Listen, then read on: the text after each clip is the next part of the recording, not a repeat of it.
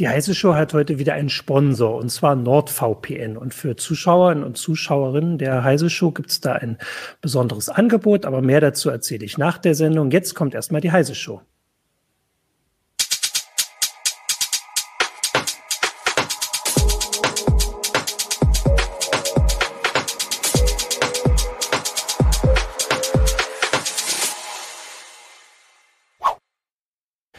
Hallo, willkommen zur Heise Show. Ich bin Martin Holland aus dem Newsroom von Heise Online und habe heute mit mir hier Christina Bär, auch aus dem Newsroom von Heise Online, im Homeoffice Hallo. natürlich, und Jürgen Schmidt, äh, Heise Security Fellow, ähm, zu einem hochaktuellen, hochbrisanten Hallo. Thema, ähm, das ja, so für immer mehr Aufregung sorgt. Aber bevor ich, also vielleicht willst du es einfach direkt erzählen, Jürgen, was da los ist. Es geht um den Exchange-Hack. Was hat es damit auf sich? Was ist Exchange? Wer ist in Gefahr und äh, wie schlimm ist das alles?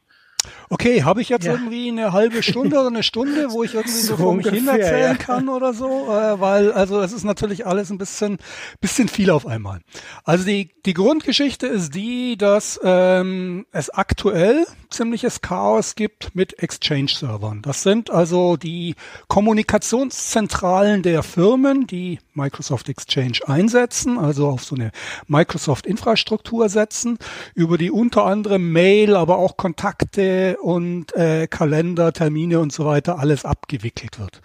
Und da sind äh, Sicherheitslücken aufgetaucht, die bis dato nicht bekannt waren und die ganz gezielt ausgenutzt wurden und zwar äh, dann auch sehr systematisch in großer Fläche ich weiß nicht genau, soll ich jetzt irgendwie Ablauf schildern oh. oder wollen wir da so iterativ ein bisschen äh, reinsteigern?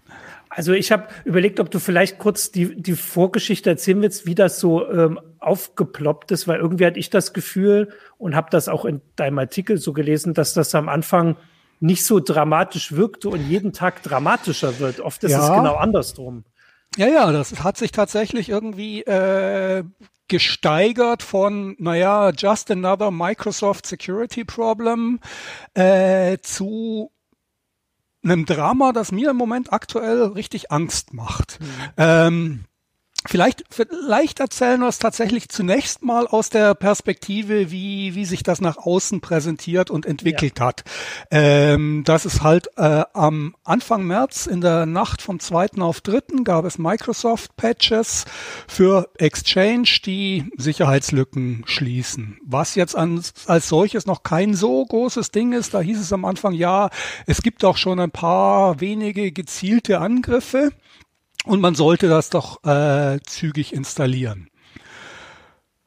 Das Problem war, dass die Situation eigentlich viel, viel dramatischer war. Es war nämlich so, dass ähm, diese Lücken äh, zwar anfänglich, und zwar Anfang Januar tatsächlich, gezielt ausgenutzt wurden gegen einige wenige Firmen und Organisationen. Und zwar vermutlich von einer chinesischen Hackergruppe namens Hafnium, so nennt die jedenfalls Microsoft. Äh, Microsoft hat dann irgendwann von, von diesen Lücken erfahren, hat also äh, sich ein wenig Zeit gelassen und äh, im Laufe von anderthalb Monaten so langsam Patches fertig gemacht. Die sollten zum Patch Day Mitte März, äh, am, ich weiß nicht genau, 12. März oder sowas mhm. eigentlich erscheinen. Ähm, aber irgendwie scheinen diese Chinesen, diese Hafnium-Gruppe davon Wind bekommen zu haben, dass sie irgendwie aufgeflogen sind und haben dann auf einmal angefangen, massenhaft Server zu kompromittieren. Das heißt, die haben angefangen, das Internet zu scannen und äh, Zehntausende von Exchange-Servern hochzunehmen. Über diese Lücken also äh, Hintertürprogramme auf den Servern zu installieren, über die sie später jederzeit Zugriff auf die Server bekommen können. Das heißt, was anfänglich aussah wie ein gezieltes Event, das zwei, mhm. drei, vier Firmen betrifft, wurde auf einmal eines, das Zehntausende, Hunderttausende von Servern betraf. Und äh, ja, dann haben sie bei Microsoft offensichtlich Panik bekommen und haben beschlossen, jetzt müssen die Patches so schnell wie möglich raus. Und sie haben eben außer der Reihe am in der Nacht zum 3. März äh, diese Patches veröffentlicht. Wobei äh, zu diesem Zeitpunkt ist noch mal was Interessantes passiert. Da haben nämlich die äh, diese Hafnium Leute offensichtlich ihr, ihr Tempo nochmal verschärft und haben dann systematisch so schnell wie möglich alles an erreichbaren Exchange-Servern äh, geowned, was irgendwie zu kriegen ist. Äh, in dieser Nacht, also schon am 3. März, noch bevor unsere Admins in der Lage waren, die Patches zu installieren, haben wir auch bei uns Scans gesehen. Da sind die auch bei uns vorbeigekommen und haben versucht, in den Heise Exchange Server einzubrechen. Äh, so haben die offensichtlich zu diesem Zeitpunkt systematisch alle Exchange-Server, die da zu diesem Zeitpunkt da draußen waren und nicht irgendwelche besonderen Schutzmaßnahmen ergriffen hatten, äh, unter ihre Kontrolle gebracht. Das heißt, das waren eben nicht mehr nur zwei, drei, zehntausend, sondern Hunderttausende von Servern, die jetzt unter deren Kontrolle sind und die jetzt nicht nur gepatcht werden müssen, sondern auch noch gereinigt werden müssen, weil da eben eine Hintertür installiert ist, die äh, über die Dritte Zugang zu den Servern bekommen können. Und der Patch hilft also alleine auch nicht. Also selbst wenn man jetzt an diesen Patch denkt, und das ist ja irgendwie auch ein bisschen komplizierter, ähm, ist man, wenn man äh, Opfer geworden ist, wenn die äh, mit diesem Massenangriff auch reingekommen sind, dann noch nicht sicher. Man muss dieses Reinigen per Hand quasi machen. Ja, es gibt schon einige Tools mittlerweile, die also dabei unterstützen können, die also die äh, bekannten Webshells, die da irgendwie gedroppt wurden, äh, entdecken, aufspüren können und auch äh, entfernen können. Doch letztlich bleibt es Handarbeit und man kann ja natürlich auch nicht ganz ausschließen, dass im Rahmen dieses Zugriffs, wo die also Zugang hatten oder zumindest kurz danach, ähm, die sich im Netz noch irgendwie weitergehangelt haben. So ein Exchange-Server hat normalerweise eine sehr äh, prominente Rolle im Netz, ist mit dem Active Directory, also diesem Windows-Netz, sehr eng verkoppelt, hat da privilegierte Zugriffsrechte. Das heißt, es ist in vielen Szenarien sehr einfach möglich, von dem Exchange-Server auf das Active Directory überzuspringen und den Domain-Controller zu kompromittieren. Und dann ist quasi äh, alles verloren. Und äh, man muss also tatsächlich sehr sorgfältig sicherstellen, dass das nicht passiert ist und alle Logfiles auswerten, was für Zugriffe sind da erfolgt, was ist da passiert und äh, gibt es unter Umständen noch weitere Hintertüren oder Auswirkungen dieses Befalls. Ähm, wir können ja mal darauf hinweisen, du, also du hast diese Meldung äh, geschrieben, da sind Links drinne, wo man was, also wo man die Informationen findet, was man zu tun hat. Ähm, du hast auch schon gesagt, das werden wir am Ende der Sendung auch nochmal sagen, dass BSI das ja auch sehr äh, laut warnt hat, heute Nachmittag vor zu informieren. Wie, was hattest du gesagt? Ja, genau. Die, die wollen um 15.30 Uhr, äh, meines Wissens sogar auf YouTube, eine, äh, einen Livestream machen, in dem äh, deren Experten nochmal erklären, was der aktuelle Stand aus ihrer Sicht ist, Tipps geben, was man jetzt tun sollte und auch live Fragen beantworten, die man über YouTube und Twitter, glaube ich, einreichen kann, um äh, die Experten eben um Hilfe zu bitten, spezielle Dinge zu fragen und da mhm. weiteren Input zu bekommen. Ähm, Vielleicht können wir schon mal, ja, klar, mal Fragen reinnehmen äh, von den Zuschauerinnen und Zuschauern. Zum einen fragt David ähm, über YouTube, sind das regierungsgesteuerte Hacks? Du hast es schon angedeutet, ähm, Jürgen, welche Vermutung man hat. Also es soll eine chinesische Hackergruppe sein. Ja, also äh, die Erkenntnis, ich habe da selber keine eigenen Informationen, sondern gebe nur das wieder, was ich im Wesentlichen von Microsoft und mittlerweile auch von ein paar aus ein paar anderen Richtungen äh, erfahren habe.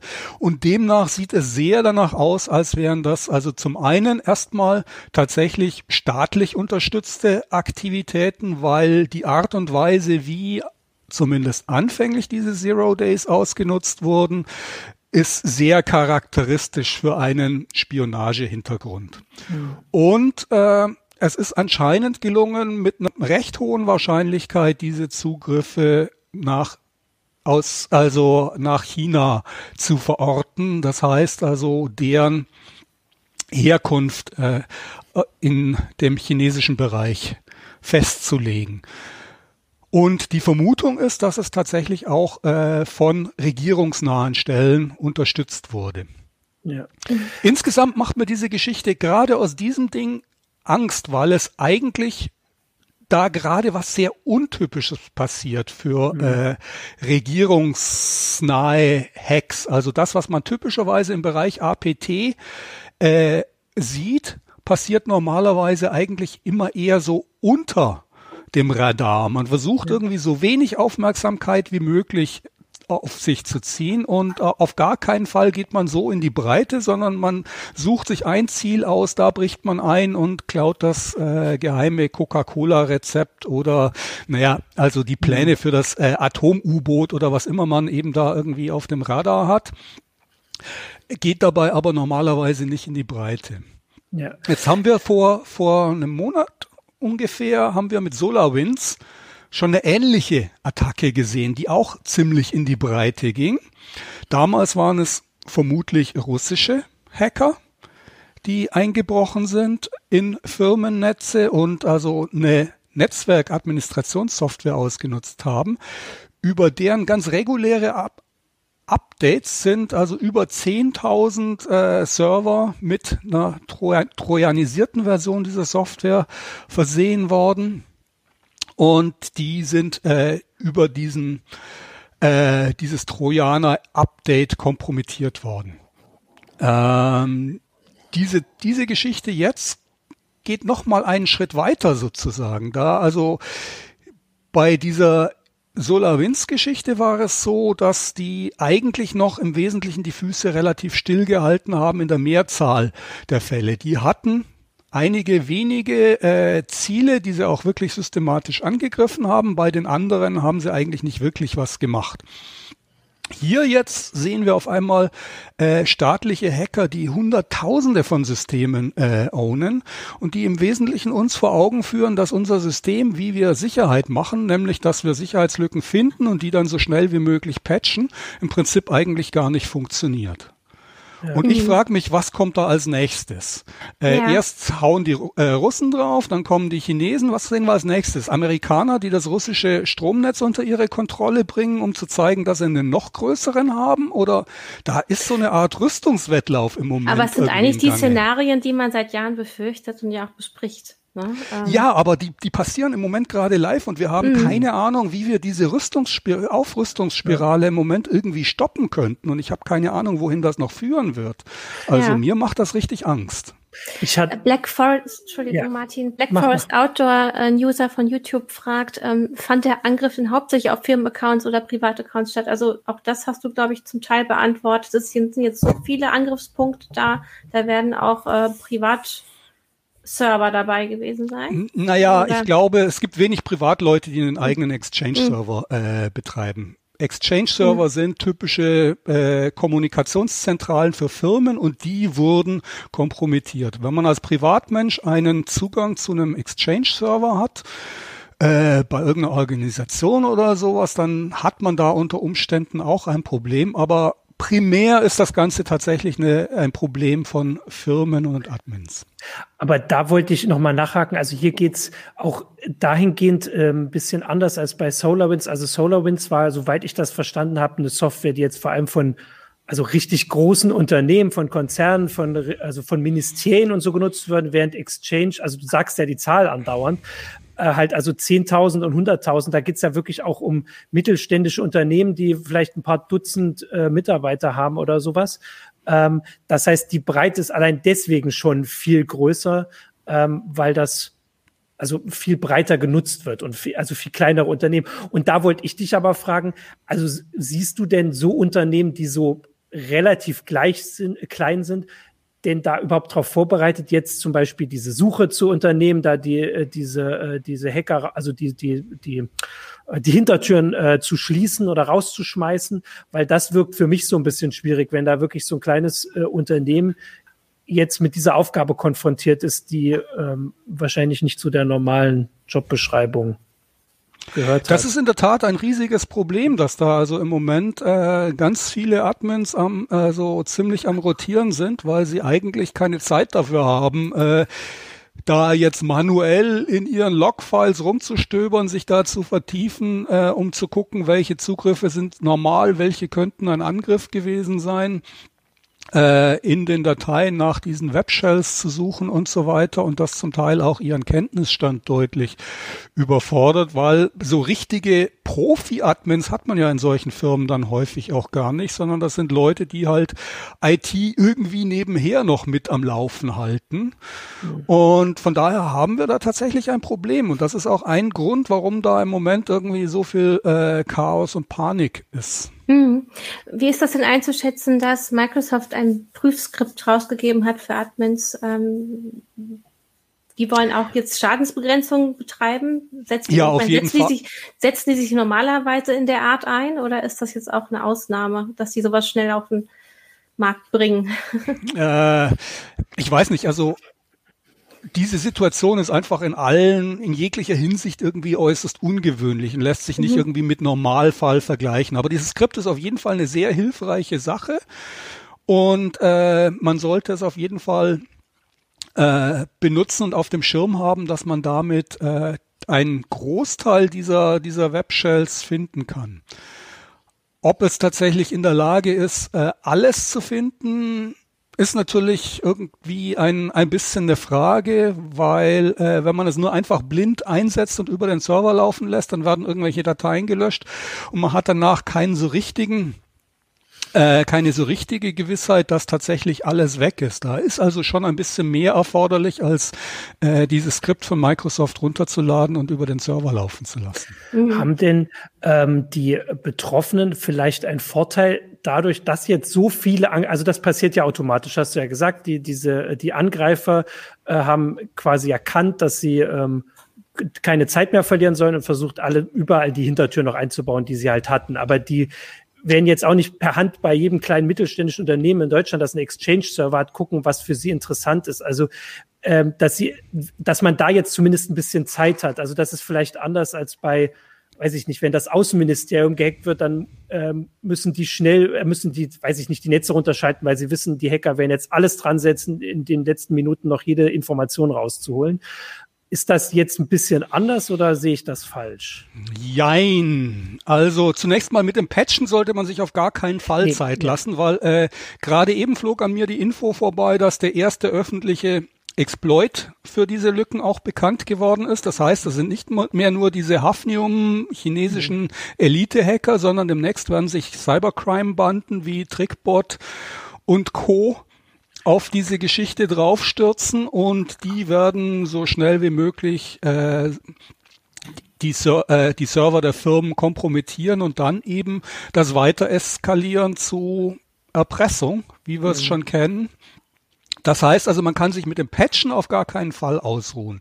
Das mhm. mit dem Reinigen ja, also die Chance, die Gefahr, dass äh, diese Hafnium-Gruppe jetzt bei, äh, was weiß ich, dem Autohändler bei mir um die Ecke einsteigt, um da jetzt irgendwie Unheil anzurichten, ist vergleichsweise gering. Nichtsdestotrotz weiß man halt nicht, was die mit diesen Daten machen. Unter Umständen verscherbeln die die auch weiter, um sie zu, zu Geld zu machen, weil sie für sie jetzt eigentlich keinen Wert mehr haben. Oder veröffentlichen die einfach, weil sie es können und weil sie irgendwie ein Zeichen setzen wollen. Und auf einen Schlag äh, sind all diese Systeme, diese Hintertürzugänge öffentlich zugänglich. Äh, und Cybercrime-Banden können sich da frei bedienen. Man weiß einfach nicht, was da jetzt passiert. Von daher würde ich mich auf gar keinen Fall da jetzt irgendwie ausruhen. Mhm. Auch wenn natürlich klar ist, äh, es besteht nicht wirklich akut Gefahr, dass morgen die Hafnium-Leute beim Autohändler einsteigen. Hm. Es hatte ein Zuschauer zwischendurch schon geschrieben, was den jetzt gerade Heise wieder vor diesem Emotet-Moment gerettet hat, den wir ja schon hatten. Aber du hattest auch gesagt, wir wurden erst, es wurde erstmal nur gescannt. Es wurde gescannt und bei diesen Scans wurden also Zugriffe blockiert. Und danach sind die offensichtlich weitergezogen, war, hatten also irgendwie kein weiteres Interesse. Wir hatten da also ein bisschen Glück, vielleicht auch ein bisschen Glück des Tüchtigen, mhm. äh, weil eben die Admins sich tatsächlich die Mühe gemacht haben, da diese zusätzlichen Filterregeln zu installieren, die äh, diese Scan-Zugriffe tatsächlich blockiert haben.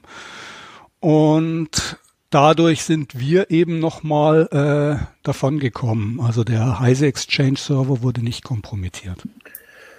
Äh, jetzt Hast du noch was, Christina? ja, es, es, gab noch einige Fragen. Also ja. äh, in deinen Meldungen, Jürgen, heißt es einmal, man könnte Mails und Termine einsehen auf diesen Exchange-Servern. Äh, und ähm, jetzt finde ich die Frage hier gerade nicht, aber es wurde gefragt, ähm, ob denn auch Adressbücher ausgelesen werden ähm, oder was, was man überhaupt noch so rankommen kann auf diesen Servern. Klar, also Exchange ist die Kommunikationszentrale. Wer Exchange nutzt und also das macht man typischerweise mit Outlook, der hat alles da drin. Also seine kompletten Adressbücher, seine Termine, seine Mails und so weiter. All das läuft über für ihn über Outlook, aber letztlich Exchange ist sozusagen das Backend, das diese Informationen speichert und aufbereitet. Und wenn jemand in dieses Exchange einbrechen kann, dann kann er genau diese Informationen alle auslesen, der kann die manipulieren, der kann unter Umständen dafür sorgen, dass Mails nicht oder anders zugestellt werden und so weiter und so fort. Der ist Herr und Meister in diesem System, kann also, hat also im Prinzip alles unter seiner Kontrolle. Und er hat die Möglichkeit, sich unter Umständen im Firmennetz weiterzuhangeln in das Active Directory, den Domain Controller mhm. und damit wirklich das komplette Firmennetz zu kapern. Gibt es äh, Informationen darüber, wie lange die Angreifer schon in den Netzen sind, auf die sie es am Anfang äh, abgesehen hatten, also bevor sie jetzt, sagen wir mal, wild um sich äh, äh geschlagen haben? Mhm. Also die ersten, die ersten Angriffe über diese Exchange-Lücken wurden Anfang Januar, ich glaube am 5. Januar beobachtet von Volexity war das, glaube ich, oder sowas. Wir haben so einen Artikel mit einer Timeline, da ist das genau aufgezeichnet. Das waren da so ein paar verschiedene Firmen, die da sehr früh auf diese Geschichten äh, aufmerksam geworden sind. Und äh, ja, 5. Januar sind die ersten an, gezielten Angriffe da äh, beobachtet worden. Und das ging dann über mehrere Wochen Januar bis Anfang Februar auf diesem Low-Level, dass es eben vereinzelte Angriffe gab, die beobachtet wurden. Äh, Trend Micro hat dann irgendwann im Februar nochmal äh, gesehen, dass sich was getan hat. Und die erste große Scanwelle kam so Mitte Februar. Ich glaube, am 17. Februar wurden erstmals Massenscans auf diese Lücken äh, beobachtet. Und da wurde ein erster großer Schwung an Servern, vor allem in den USA, kompromittiert und direkt nach dem Erscheinen der, der Patches am 3. März kam eine riesige Scanwelle und man muss davon ausgehen, dass die Server, die da nicht sofort äh, dicht gemacht wurden, dass die dann im Prinzip alle durchweg kompromittiert wurden. Das heißt, das BSI sagt auch, dass also eigentlich alle Server, äh, die zu dem Zeitpunkt noch offen waren, kompromittiert wurden. Mhm. Ähm, Gibt es für alle äh, Exchange-Versionen, die angreifbar sind, auch Patches? Also das ist ja bei Microsoft auch gern mal so ein Problem, dass irgendwie alte Versionen. Jein, das war auch so eine so eine Sache. Microsoft hat zwar für das alte Exchange 2010, das bereits abgekündigt ist, äh, auch außer der Reihe noch gnadenhalber Patches veröffentlicht. Aber Microsoft hat mit Exchange so ein seltsames Update-Modell. Da erscheinen vierteljährlich kumulative Updates, also so Sammel-Update-Pakete. Die müsste man eigentlich einspielen. Das Problem ist, die sind oft ein bisschen hakelig. Man muss dazu irgendwie Wartungsfenster einplanen. Es ist öfters mal zu Problemen gekommen, dass auf einmal irgendwelche Dinge danach nicht mehr funktioniert haben und so weiter. Äh, das heißt, das Resultat ist, dass viele Admins darauf verzichtet haben, diese Update-Pakete, diese vierteljährlichen ein, einzuspielen. Und ähm, damit viele Exchange-Server auf einem Stand waren, auf dem man diese Patches nicht einspielen kann. Das heißt, es gab zum Beispiel für Exchange 2013 gab es Patches, aber wer unter das letzte halbe Jahr keines dieser äh, Sammel-Updates eingespielt hat, der konnte diese Patches gar nicht einspielen, sondern musste zunächst diese Sammel-Updates alle nachholen, um dann die Security-Patches einzuspielen. Die Sammel-Updates weiß man aber, da geht öfters mal was kaputt, das macht man nicht so gerne, also äh, zögert man das noch ein bisschen heraus. Also da gab es auch noch reichlich Kuddelmuddel und da muss auch Microsoft sich auf jeden Fall ankreiden lassen, dass sie mit ihrer Update- und Patch-Politik äh, das jetzige Chaos auf jeden Fall begünstigt haben. Ja, ähm, es kam jetzt hier ähm, in den Chats kommen verschiedene Fragen zu bestimmten Microsoft-Diensten immer. Äh, kann man sagen, dass es sich auf Exchange beschränkt, Exchange-Server, die äh, halt, wie du gesagt hast, in, in Firmen im Einsatz sind, oder gibt es auch andere Microsoft-Dienste, die man jetzt doch vielleicht auch privat nutzen kann oder die man selbst vielleicht hat, wenn man jetzt explizit den Exchange-Server nicht hat?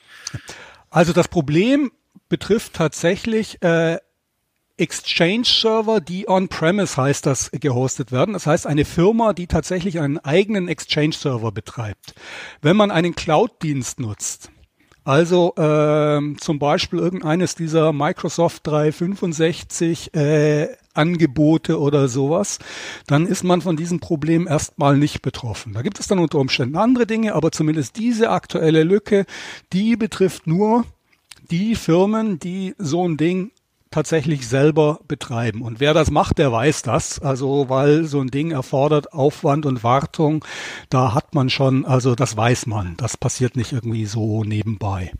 Okay, ich hatte dazu eine Sache, ich glaube, das hatte ich auf Twitter gesehen, kann ich jetzt nicht zitieren, aber so ein Hinweis, dass diese On-Premise Exchange-Server vielleicht auch ich weiß jetzt nicht, ob das so ist, in Deutschland besonders weit verbreitet sind, weil wir hier so datenschutzsensibel oder uns zumindest so datenschutzsensibel geben und die äh, Firmen vielleicht eher sagen, wir wollen das nicht in der Cloud, wir wollen das bei uns haben.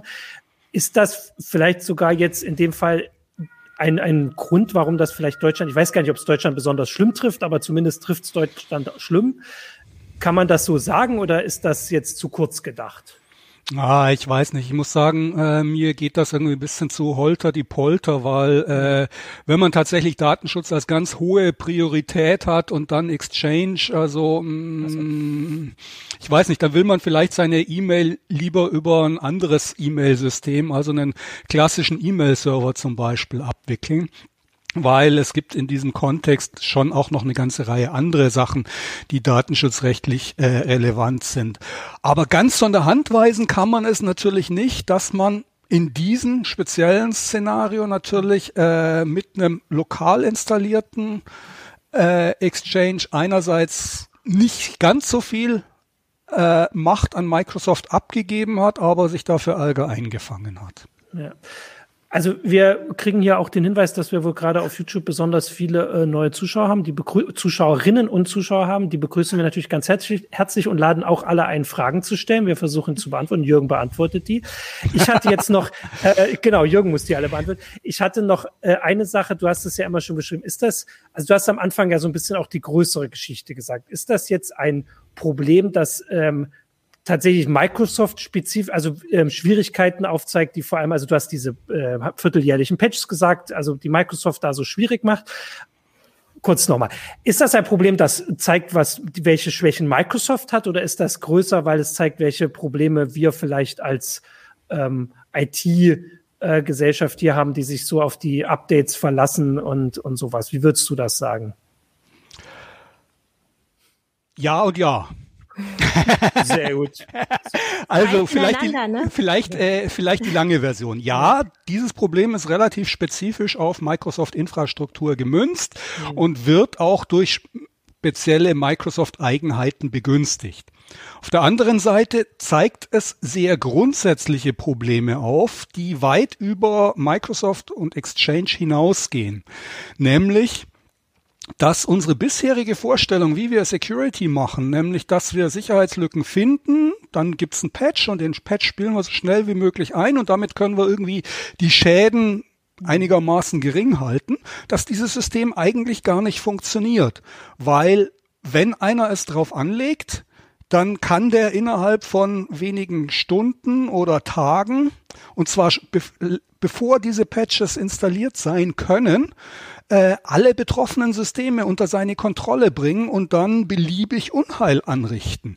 Und das ist bei vieler anderer äh, kritischer Infrastruktur äh, unter Umständen ähnlich möglich. Ich meine, wenn jemand ein ähnliches Problem in Apache-Servern entdeckt, dann hätten wir unter Umständen auf einen Schlag Millionen von äh, kompromittierten Webservern und ähm, da hat, hätte Microsoft überhaupt nichts mit zu tun. Ich meine, ich will das jetzt nicht herbeireden, aber auch in äh, anderen, anderen Nicht-Microsoft-Produkten und auch in Open-Source-Produkten gab es schon kritische Lücken, die äh, plötzlich aufgetaucht sind und dafür gesorgt haben, dass auf einmal Tausende, Hunderttausende oder sogar Millionen Systeme verwundbar sind.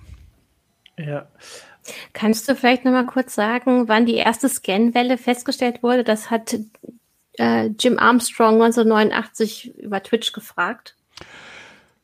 Nach meinem Kenntnisstand ist die erste größere Scanwelle ähm, am 17. Februar, glaube ich, äh, losgelaufen. Damals wurden auf einen Schlag schon Zehntausende von Rechnern getestet und kompromittiert. Das betraf zum Großteil noch die USA. Ich weiß nicht, wie viel davon schon in Deutschland angekommen ist. Und äh, in einer zweiten Welle direkt nach den Patches, also am 3. März muss man davon ausgehen, dass eigentlich weltweit so gut wie alle Exchange-Server äh, getestet und dann auch geowned wurden. Ich habe äh, überlegt, ob du vielleicht was sagen könntest, was jetzt so, ähm, also wenn das jetzt hoffentlich behoben wird, zumindest größtenteils, ähm, was da zu befürchten ist noch. Also es gibt ja verschiedene Sachen, wie dann auch äh, so Angreifer mit so einem Wissen oder so Zugängen umgehen können. Also manche könnten irgendwie sich angetrieben fühlen, irgendwas kaputt zu machen. Hier klingt es für mich eher so, dass abgegriffene Daten, vor allem jetzt auch, wo dieser Exploit öffentlich ist, äh, genutzt werden für diese ja, also für so E-Mail-Angriffe, die dann per E-Mail kommen, wo man dann halt tatsächlich nicht sieht, dass das nicht vom Chef kommt, weil da hat ja jemand wirklich alle Sachen und dann wird man, also das hören wir doch so oft, dass es da diese mhm. also Angriffe Phishing gibt. Angriffe, Phishing-Angriffe, genau. Oder äh, ob wir Industriespionage in, in fünf Jahren irgendwie bilanzieren werden oder, oder alles zusammen oder so. Äh, jetzt speziell bezogen auf diese Exchange-Geschichte genau, oder eher auf diese über also ich würde es erstmal direkt auf diese Exchange-Geschichte und natürlich das andere hast du ja schon gesagt, das kannst du gerne auch noch ein bisschen äh, ähm, prophezeien. Also in Bezug, äh, in Bezug auf diese Exchange-Geschichte muss ich gestehen, weiß ich nicht so richtig, wie das weitergehen wird. Also wir haben da tatsächlich eine Situation, die, die bis jetzt irgendwie nicht so richtig vergleichbar ist mit irgendwas äh, in der Vergangenheit. Das heißt, äh, es hängt sehr viel davon ab, was diese Hafnium-Leute äh, jetzt sich entscheiden, was sie mit diesen ganzen Hintertüren, die sie jetzt haben, machen. Die werden jetzt zwar langsam an Wert verfallen, das heißt also, es werden eben stückweise immer mehr äh, Server gereinigt werden, aber die Erfahrung zeigt, dass da immer ein äh, guter Bodensatz von 10, 20 Prozent äh, Servern bleibt, die immer noch offen und anfällig sind. Und was mit denen passiert, ich weiß es nicht. Also ähm, ich rechne mal damit, dass es verschiedene Sachen gibt. Es wird also wahrscheinlich in absehbarer Zeit erste Erpressungsfälle geben, die also über, über diese Geschichten laufen. Ähm, was die Chinesen mit ihren Daten machen, hm.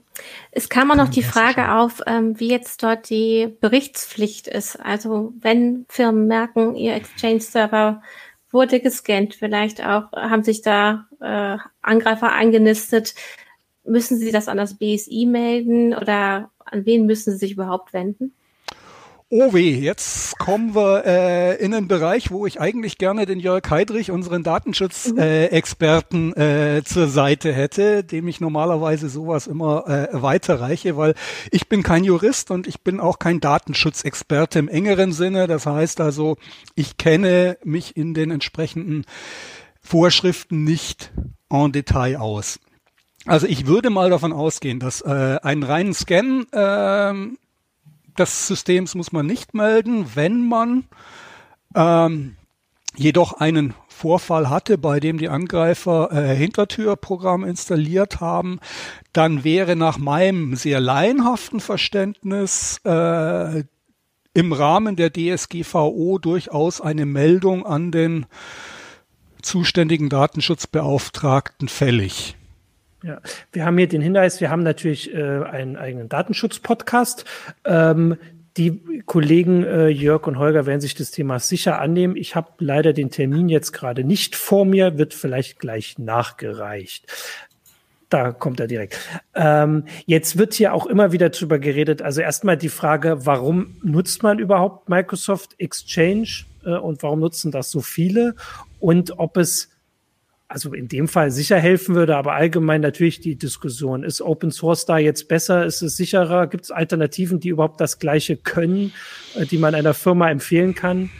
Ähm, mhm. Was aber es kommt noch eine gute Frage rein von Daniel ja. Schmidt über YouTube. Welche Voraussetzungen mussten noch für eine Gruppe Kompromittierung erfüllt sein? So. Und da gibt es ja etwas, ähm, Jürgen. Ja, es muss halt das Outlook äh, über äh, das Outlook sage ich schon, das Exchange über das Internet erreichbar sein im Wesentlichen. Das ist standardmäßig in vielen Fällen äh, der Fall, weil man ja den Leuten den Zugang über das Webinterface, äh, also Outlook Web Access heißt das, glaube ich, OWA, äh, gewähren möchte. Und dazu ist also ein Zugang zum Exchange über das Internet erforderlich. Und wenn man da nicht noch irgendwas davor geschaltet hat, das irgendwie filtert, wie das unsere Admins zum Beispiel getan haben, dann äh, muss man davon ausgehen, dass es einen erwischt hat. Okay. Ähm, ja, die Frage jetzt mit, also warum nutzt man Exchange? Sollte man besser Open Source benutzen oder es, gibt es Open Source? Kannst du dazu was sagen? Das wird oh weh, darüber, natürlich. darüber kann ich viel, äh, kann ja. und habe ich schon viele Stunden diskutiert. Ja. Ähm, also die Gründe, Exchange in einer Firma einzuführen, sind vielfältig. Sehr häufig ist das nicht mal unbedingt eine äh, Forderung, die so richtig technisch motiviert ist, sondern da kommt der Chef und sagt, ich will Outlook. Äh, der Geschäftsführer will Outlook, weil äh, das hat man und das hat er von seinen äh, CEO-Kumpels gehört und dann wird Outlook installiert und für Outlook braucht man natürlich ein Exchange. Äh, das ist einer der Mechanismen, wie in vielen Firmen es dazu kam. Zum anderen muss man natürlich sagen, dass Exchange eine ganze Menge Kommunikationsprozesse innerhalb von einer Firma äh, vereinfachen kann, wenn man da nicht irgendwie entsprechende Alternativen äh, etabliert hat, die im Zweifelsfall wohl immer einen Tacken mehr äh, Anpassungsarbeiten erfordern. Es gibt durchaus Open Source äh, Alternativen dazu, aber ich muss gestehen, ähm, das führt mir jetzt in diesem Kontext ein bisschen zu weit über Exchange und dessen Alternativen und was man statt Exchange alles noch einsetzen könnte zu diskutieren. Von daher würde ich es eigentlich ganz gerne dabei belassen, wenn das mhm. okay ist. Ja, ja, natürlich. Du hast ja schon gesagt, dass äh, eigentlich die, ähm, die größeren Fragen, die sich jetzt stellen, sind halt die, wie das mit der Update äh, Policy, mit IT-Security so insgesamt äh, ja, weitergehen kann. Die Frage ist, ja. wer wird diese Diskussion führen? Werden wir das irgendwie, werden Unternehmen jetzt vielleicht Alternativen ent entwickeln oder gibt es schon äh, Alternativen, die man da macht? Und vor allem, also ich meine, das, das ist natürlich eine Diskussion, die wir auch begleiten können, aber da hat jetzt erstmal der Admin von dem kleinen mittelständischen Unternehmen erstmal nicht viel von. Ja, ich würde ganz gern noch mal irgendwie so ein bisschen dieses Big Picture, das große Bild genau, irgendwie deswegen, ja. äh, zeichnen, ja. das sich mir im Moment präsentiert. Ja. Und zwar, wir hatten Gerne. da vor zwei Monaten, zwei, drei Monaten Ende 2020 diese SolarWinds-Geschichte, wo vermutlich russische Hacker äh, ihre Muskeln haben spielen lassen und gezeigt haben, dass sie im Prinzip bei der amerikanischen Atomaufsichtsbehörde reinkommen können, dass sie reihenweise Firmen ownen können, ohne dass äh, man so ein richtiges Konzept hat, wie man das zukünftig verhindern will.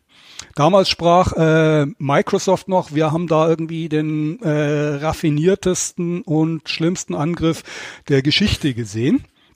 Äh, kurze Zeit danach kommen chinesische Hacker und zeigen, dass es alles noch viel besser können und äh, beziehungsweise viel schlimmer können und hauen noch, setzen noch mal einen drauf mit dieser Exchange-Lücke. Und ich frage mich, was kommt jetzt als nächstes? Wenn die Amerikaner irgendwie äh, russisches Stromnetz hochnehmen, wenn äh, irgendwelche iranischen Hacker irgendwo ein Atomkraftwerk hochgehen lassen, um zu zeigen, dass sie einen noch längeren haben, da ist im Moment eine Spirale äh, in Gang gekommen und äh, wir haben keinen Plan, wie wir die stoppen sollen. Äh, das wäre aber eigentlich ganz dringend erforderlich, weil wenn wir da nicht irgendwie was unternehmen, dann wird, werden da noch viel schlimmere Dinge passieren und wir haben bis jetzt keinen so richtigen Plan, wie wir das verhindern können.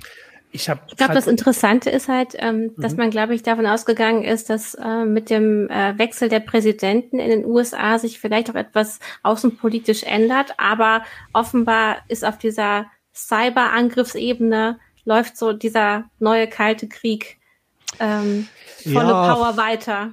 Vor allem muss ich gestehen, ich persönlich habe den Eindruck, dass Biden also äh, in seiner äh, außenpolitischen Positionierung gegenüber Russland und China sogar eher eine härtere Position äh, vertritt als Trump. Das heißt, ähm, die, die Gefahr, dass es da jetzt irgendwie eine irgendeine Form von wir schlagen jetzt zurück, wir müssen jetzt auch irgendwie äh, zeigen, dass wir, dass man mit uns nicht alles machen kann, die ist unter Umständen unter beiden sogar größer geworden, aus meiner persönlichen Einschätzung. Das ist jetzt natürlich so ein bisschen Interpretation von Politik.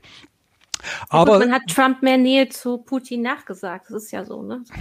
Aber was ganz klar ist, ist, dass wir äh, hier auf jeden Fall jenseits der Technik schauen müssen. Wir werden für diese Probleme, die sich da im Moment abzeichnen, keine rein technischen Lösungen finden. Also so, so Sachen wie Updates so schnell wie möglich einspielen oder ich kaufe die Schachtel von äh, Firma XY und damit bin ich sicher und so weiter. All das wird uns aus diesem Problemfeld nicht wirklich rausbringen. Ich Aber was, was, wäre denn für dich eine, also du sagst, man braucht eine politische Lösung, sowas wie ein Abkommen, äh, nicht, nicht Angriffspakt, wie man so schön sagt? Zumindest muss man irgendwie anfangen, da Regeln zu schaffen, was akzeptabel ist, was nicht. Äh, Regeln, die auch auf staatlicher Ebene verbindlich sind. Ähm, da muss man aus meiner Sicht dringend dran, dass da äh, solche Dinge dass man mal drüber spricht, weil es machen offensichtlich alle, die, äh, die Amerikaner, die Chinesen, die Russen, die Iraner, alle sind sie da irgendwie aktiv und äh, was bisher so ein bisschen als, äh, ich weiß nicht, vielleicht stillschweigende Vereinbarung galt oder sowas, ähm, dass man sich halt im Wesentlichen auf Spionageaktivitäten beschränkt, äh, das scheint alles nicht mehr zu gelten und das muss auf den Tisch, dass man darüber redet, äh, wie das in Zukunft weitergehen äh, soll, weil sonst wird das im Chaos enden. Ich wollte da gerade auf was hinweisen, was mir schon aufgefallen ist. Also du hast ja gesagt, dass das jetzt äh, schon eine andere Qualität hat.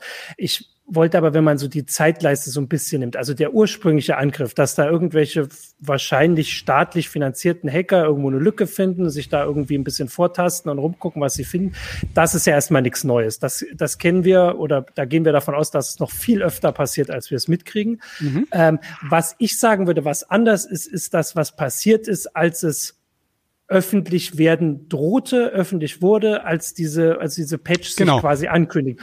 Und da habe ich jetzt überlegt, ob das nicht vielleicht, also das ist jetzt auch Spekulation, aber die Frage ist, warum fühlen sich diese mutmaßlich chinesischen Hacker ähm, veranlasst, jetzt diesen Rundumschlag zu machen, den es vielleicht früher nicht gab? Da könnte man ja auch spekulieren, dass die vergangenen Jahre mit den Reaktionen gezeigt haben, dass die Reaktionen nicht ausreichen, dass also die Abschreckung nicht groß genug. Das könnte man zumindest in die Richtung ähm, auch spekulieren. Also, also, weil dieser Teil ist halt schwierig, ne? Dieser zweite aus meiner, Teil.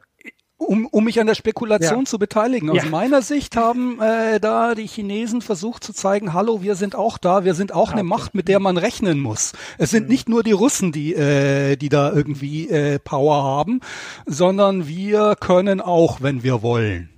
Sich, die haben sich sozusagen in diesem Cyberspace positioniert und äh, klar gemacht, wir sind äh, ein ernsthafter Gegner und wenn ihr irgendwie äh, uns zu nahe tretet, dann äh, können wir noch ganz anders.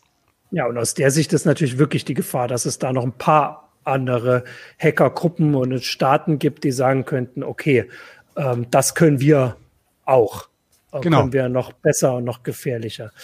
Ähm, so, jetzt wollte ich gucken, ob hier noch ähm, es Fragen gab. Hast du noch was, Christina?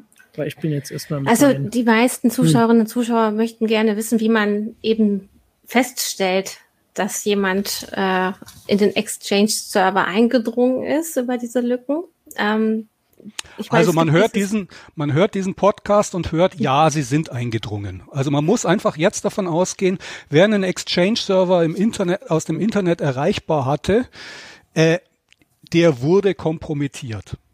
Das ist also eine gute Näherung. Wenn sich dann rausstellen sollte, oh, wir hatten irgendwie Glück, mag sein, aber man sollte davon ausgehen, ja, es ist passiert. Und äh, dann braucht man eben im Wesentlichen diese Handreichung von äh, BSI und eine, eine Reihe anderer äh, Stellen, eben die Tools von Microsoft zum Beispiel, mit denen man feststellen kann, was ist da genau wo passiert und muss da dann tatsächlich in Handarbeit äh, die Sachen rausklamüsern und bereinigen. Das kann ich jetzt hier im Rahmen dieser mhm. Veranstaltung natürlich. Und wer sich komplett unsicher ist, muss halt die Profis ranlassen und jemanden beauftragen. Genau. Ja. Äh, es wurde jetzt auch nochmal die Frage gestellt, das von Massimo Rosen über Facebook. Erstmal danke, Massimo. Du hast ganz viele Fragen gestellt und Kommentare geschrieben. Ähm, er fragt, wie sicher ist das jetzt tatsächlich, dass es die Chinesen waren? Und das haben auch einige andere angemerkt. Die Attribution ist immer so eine Sache, dass man da vorsichtig sein muss. Hm. Das ist natürlich immer mit einer gewissen Unsicherheit behaftet, aber ich würde, also nach meiner persönlichen Einschätzung klingt das alles recht, recht zuverlässig. Also ähm, ich halte das schon für recht wahrscheinlich, dass diese Analysen stimmen. Ähm, es besteht eine gewisse Wahrscheinlichkeit, dass man da irgendwie einer falschen Fährte aufsetzt. Ähm, da muss man dann ein bisschen fragen, wer sonst könnte das gewesen sein, wer sonst könnte ein Interesse an diesem, äh, an diesem Vorgang haben, den in dieser Art und Weise ablaufen zu lassen. Und da wird die Luft dann schon ziemlich dünn, äh, wenn man sich die genauen Vorgänge anschaut und was da passiert ist, wie es passiert ist, bleiben nicht so viele äh, Möglichkeiten übrig, wer da sonst in Frage käme. Von daher glaube ich schon, dass es recht wahrscheinlich tatsächlich äh, eine chinesische Gruppe war wir haben ja auch, also wir hatten schon eine heiße Show, wo wir darüber mal geredet haben, wie man, mhm. also wie das funktioniert mit der Attribuierung.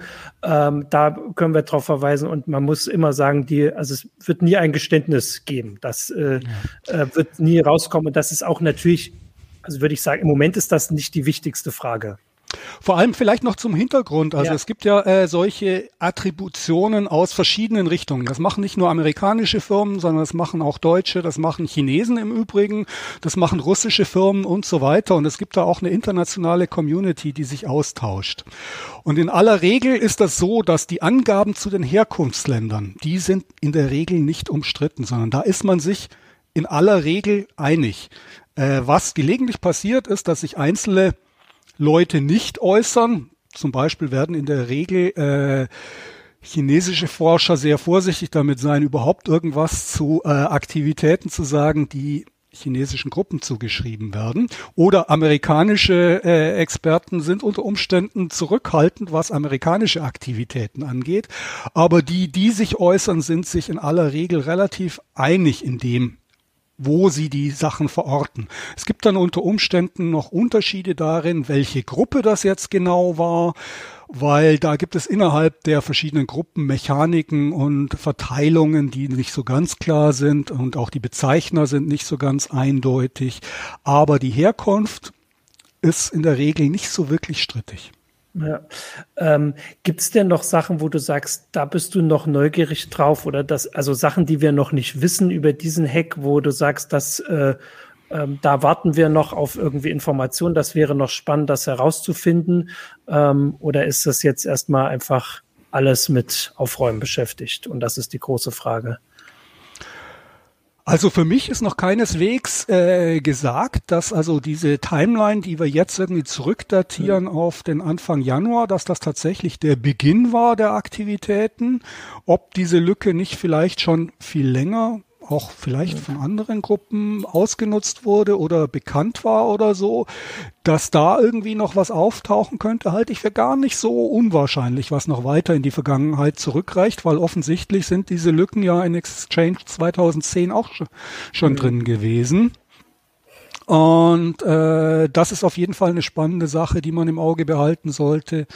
Wie sich das weiterentwickelt, wie Cybercrime das Ganze jetzt aufgreifen wird und was die da draus machen aus dieser riesigen Chance, die sich ihnen bietet, äh, da nochmal richtig abzukassieren.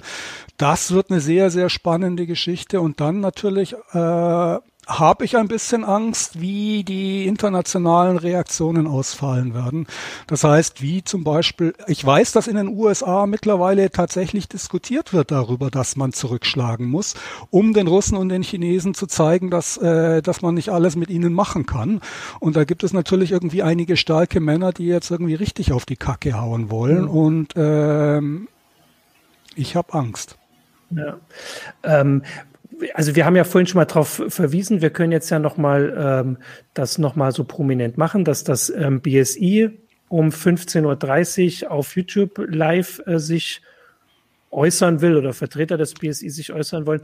Ja, nicht nur äußern, sondern die ja. haben tatsächlich Experten am Start, die Ach, also mhm. äh, auch auf Fragen antworten ja. wollen, die also die Situation schildern, Tipps geben und auch auf Fragen antworten wollen, dann zum Teil auch auf konkrete Fragen, was muss ich in der und der Situation tun. Ja, da können wir ja. wahrscheinlich auch ein paar der Zuschauer und Zuschauerinnen hier hinverweisen, die sehr spezielle Fragen gestellt haben, die teilweise, du hast vorhin schon gesagt, die eher was für unseren Datenschutzbeauftragten wären. Ähm, und, äh, genau, der wird aber in seinem Podcast ähm, Auslegungssache. Auslegungssache, ähm, danke. So schön. heißt unser Podcast ja. ähm, mit Holger Bleich und äh, Jörg Heidrich. Ähm, die werden ja. das auch nochmal aufgreifen. Ja. Genau. Ja, ich würde sagen, wir haben also den, den Stand der Dinge und was zu befürchten ist, hast du sehr gut äh, zusammengefasst und damit äh, sind wir jetzt erstmal durch. Ähm, danke für die vielen Fragen. Ähm, wir, das wird uns weiter beschäftigen. Das haben wir schon bei SolarWinds gesagt und da wussten wir nicht, dass es äh, inwiefern sich das bewahrheitet, dann irgendwie anders. Wir äh, gucken, wir werden das auf Heise Online sowieso begleiten und ähm, wenn das äh, nötig ist, natürlich auch nochmal in einer Heise-Show oder wie auch äh, immer, in wem welchem anderen Format. Ansonsten verweise ich, ich gucke drauf, was Michael mir noch sagt, worauf, wofür ich noch werben kann, wenn wir schon so viele neue Zuschauer und Zuschauerinnen haben. Morgen wird gestreamt. Naja, auf unserer Webseite, da sind die ganzen Artikel von Jürgen und da ähm, sind auch nochmal die Links äh, zu dem Prüfskript für Admins. Ähm, da wird nochmal alles oh, Michael kann genau. selbst werben. Guck mal da. Äh, ja, ich, äh, tatsächlich steht das Spiel noch nicht fest, aber morgen gibt's natürlich wieder ein heißes Spiel um 18 Uhr. Diesmal nur 90 Minuten, weil ich danach einen privaten Termin habe. Äh, wahrscheinlich gibt es Stronghold Crusade, nee, Stronghold Warlords, Warlords aber ähm, gerne noch Feedback. Wir können auch ein Retro-Jubiläum feiern im Discord. Das habe ich hier gerade auch noch mal in die Kommentare gepostet. Kommt gerne dazu. Äh, ab 18 Uhr am Freitag Heise spielt. Ja.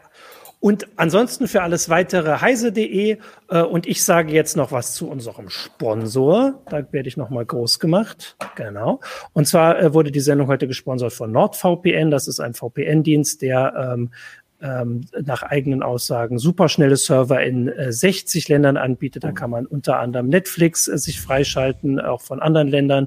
Äh, man kann äh, sich damit schützen auf Reisen äh, und wenn man in der Öffentlichkeit unterwegs ist. Ähm, und es gibt auch sogar schnellere, schnellere Verbindungen. Es gibt keine Aufzeichnung von Nutzerdaten. Es wird ein Kundenservice versprochen, der 24 Stunden, sieben Tage die Woche für einen da ist. Und es wird, und das ist ähm, natürlich, äh, muss man sich das auch mal angucken, wenn, wenn einen das interessiert, dass es sogar in China funktioniert. Das ist ja ein bisschen schwieriger ähm, und für sechs Geräte gleichzeitig und für ähm, Zuschauerinnen und Zuschauer der Heise Show gibt es unter, und jetzt gucke ich nach, dass ich das nicht falsch sage, nordvpn.com slash Heise Show, ein Monat gratis und eine kostenlose Ab Abo-Verlängerung obendrauf. Und wer sich das aber auch anders angucken will, NordVPN wurde auch in der CT getestet. Äh, das findet man natürlich auf ct.de oder im Heft oder in der App oder überall. Und damit sind wir mit unserem äh, Sponsor durch. Jetzt können wir alle nochmal winken und ich sage danke fürs Zuschauen und bis zur nächsten Heise Show. Tschüss. Danke. Ciao. Tschüss.